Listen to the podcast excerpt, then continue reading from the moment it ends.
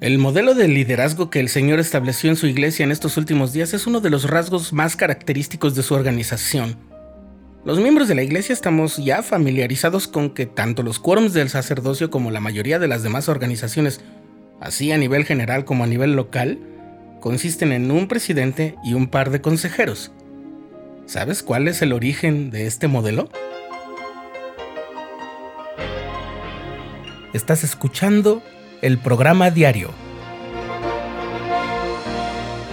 presentado por el canal de los santos de la Iglesia de Jesucristo de los Santos de los Últimos Días.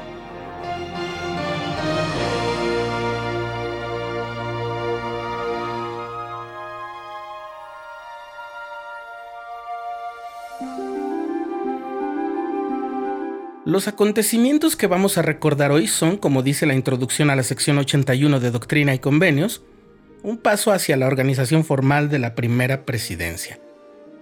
El principio de línea por línea y precepto por precepto, un poco aquí y un poco allí, se puede apreciar incluso en el hecho de que el Señor no reveló de una buena vez toda la organización de su iglesia al profeta.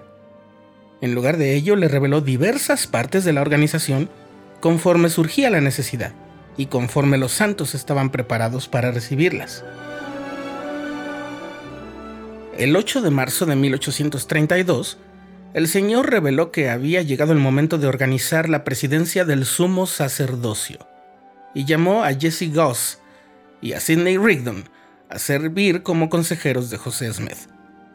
Una semana más tarde, el 15 de marzo, el Señor dio la revelación que hoy está registrada como la sección 81 de Doctrina y Convenios, en la que se describen las funciones de los consejeros de la primera presidencia y extendió grandes promesas en esa revelación. Dice así, Atiende al llamamiento al cual eres llamado, a saber, el de ser sumo sacerdote en mi iglesia y consejero de mi siervo José Smith, hijo, a quien he dado las llaves del reino, que siempre corresponden a la presidencia del sumo sacerdocio por tanto, en verdad lo reconozco a Él y lo bendeciré. Y también a ti, si eres fiel en consejo, en el oficio al que te he nombrado, en tus oraciones siempre, vocalmente así como en tu corazón, en público y en secreto. Y también en tu ministerio de proclamar el Evangelio en la tierra de los vivientes y entre tus hermanos. Y en el cumplimiento de estas cosas realizarás el mayor beneficio para tus semejantes, y adelantarás la gloria de aquel que es tu Señor. De manera que sé fiel, ocupa el oficio al que te he nombrado, socorre a los débiles, levanta las manos caídas y fortalece las rodillas debilitadas. Después de esta revelación y teniendo presente que las llaves del sacerdocio son la autoridad para presidir sobre la iglesia y para dirigir el uso del poder del sacerdocio, cuando posteriormente fue organizada la primera presidencia, las llaves del reino están siempre en poder de la primera presidencia, presidida por el presidente de la iglesia. El presidente Joseph Fielding Smith explicó lo que la primera presidencia puede hacer hoy en día mediante las llaves del reino. Estas llaves constituyen el derecho de presidencia. Son el poder y la autoridad de gobernar y dirigir todos los asuntos del Señor en la tierra. Los que las poseen tienen el poder para gobernar y controlar la manera en que todos los demás pueden servir en el sacerdocio.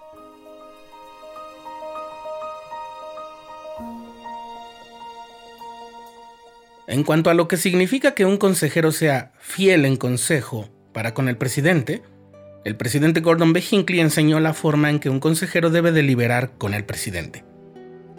Un consejero es un ayudante del presidente, dice el presidente Hinckley. Al ser un ayudante, el consejero no actúa como presidente ni asume las responsabilidades ni toma las decisiones que le corresponden a este.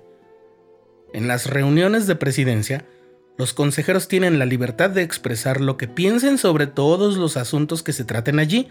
Sin embargo, el presidente es quien tiene la prerrogativa de tomar la decisión y los consejeros tienen el deber de apoyarlo. Entonces, ellos hacen suya la decisión de él fueren cuales fueren las ideas que hayan tenido.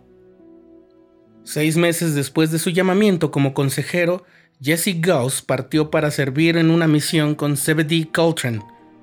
pero tuvo dificultades con su esposa porque ella no quiso unirse a la iglesia. Él intentó convencerla de la veracidad del mensaje del Evangelio restaurado, pero sus esfuerzos no rindieron el fruto esperado. Poco tiempo después, Zebedee Coltrane enfermó de gravedad y tuvo que volver a Kirtland, Ohio, y Jesse se quedó solo, desalentado y con un sentimiento de frustración que contaminó su corazón. Abandonó su misión y faltó a sus convenios con el Señor y en diciembre de 1832 fue excomulgado de la iglesia. Entonces el Señor llamó en su lugar a Frederick G. Williams en marzo de 1833 y le refrendó a él las promesas extendidas en el llamamiento revelado. Sé fiel, ocupa el oficio al que te he nombrado, socorre a los débiles, levanta las manos caídas y fortalece las rodillas debilitadas. Y si eres fiel hasta el fin, recibirás una corona de inmortalidad así como la vida eterna en las mansiones que he preparado en la casa de mi Padre.